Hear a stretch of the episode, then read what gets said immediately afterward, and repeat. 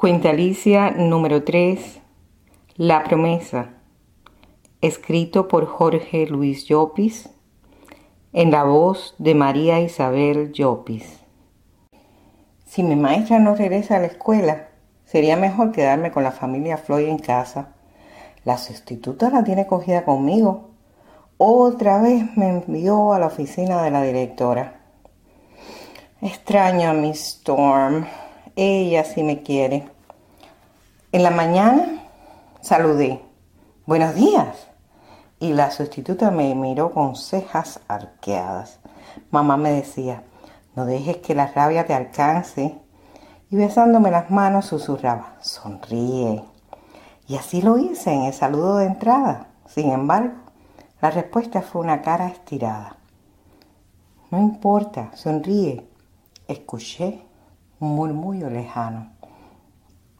Después de pasar la asistencia, la sustituta con tono grave, saquen un papel. Abrimos nuestras mochilas, rayó en la pizarra Black History Month. Este es el título del proyecto. Dibujen y escriban algo que resalte la fecha. En Cuba la celebrábamos. No la recuerdo. A mi papá le hubiese gustado mucho. Pensando en él, tracé con afán líneas y palabras. Estaba tan entregada que no advertí la presencia de la sustituta detrás de mí.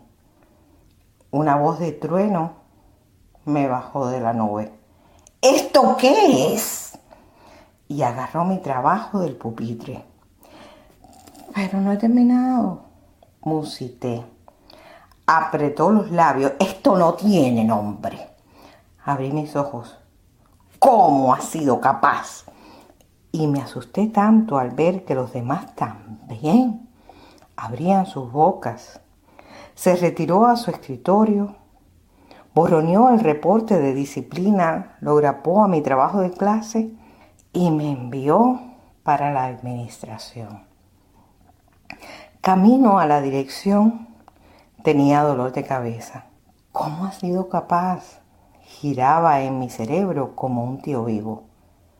Capaz, capaz, capaz.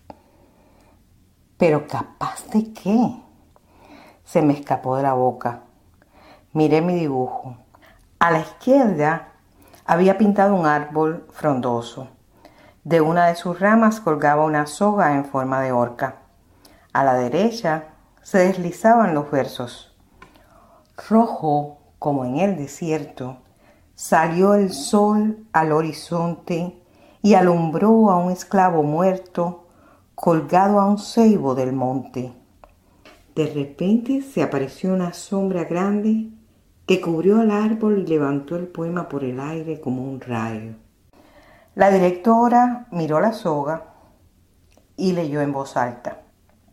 Se detuvo y me interrogó con la mirada. Pensé que me haría entender mejor si recitaba la estrofa que faltaba. Un niño lo vio, tembló de pasión por los que gimen y al pie del muerto juró lavar con su sangre el crimen. La directora apretó el puño. ¿Por qué tienes tanta rabia? ¿Te das cuenta de que incitas a la violencia? De regreso a la casa llegué de la mano de Kevin. Temblaba.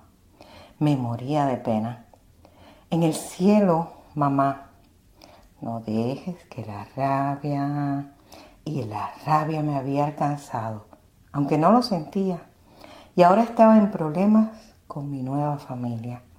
Por desgracia, esa tarde el señor Floyd abrió la puerta y pasó de la sonrisa a la mueca.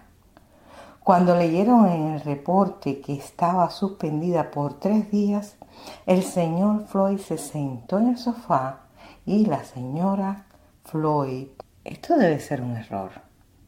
Llamó a la escuela y le confirmaron la indisciplina. Violencia. Alicia es una niña muy buena.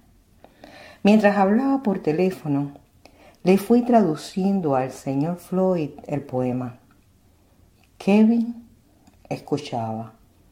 Nadie me interrumpió. La señora Floyd colgó el teléfono y escuchó la estrofa final del poema.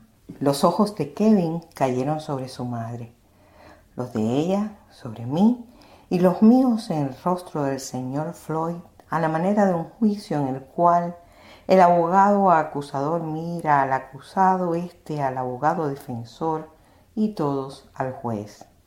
El señor Floyd, muy serio, se levantó del sofá. Le pidió a su esposa que le diera mi proyecto de clase. Me extendió la mano y entré con él en el cuarto. Temblaba. Una cama grande y otra pequeña, una cómoda y sobre ella una virgen. En la pared un retrato de la familia y un cartel con la imagen de un hombre. ¿Cómo se parecía a papá? El señor Floyd pegó mi papel a su lado. Debajo del cartel se leía I have a dream.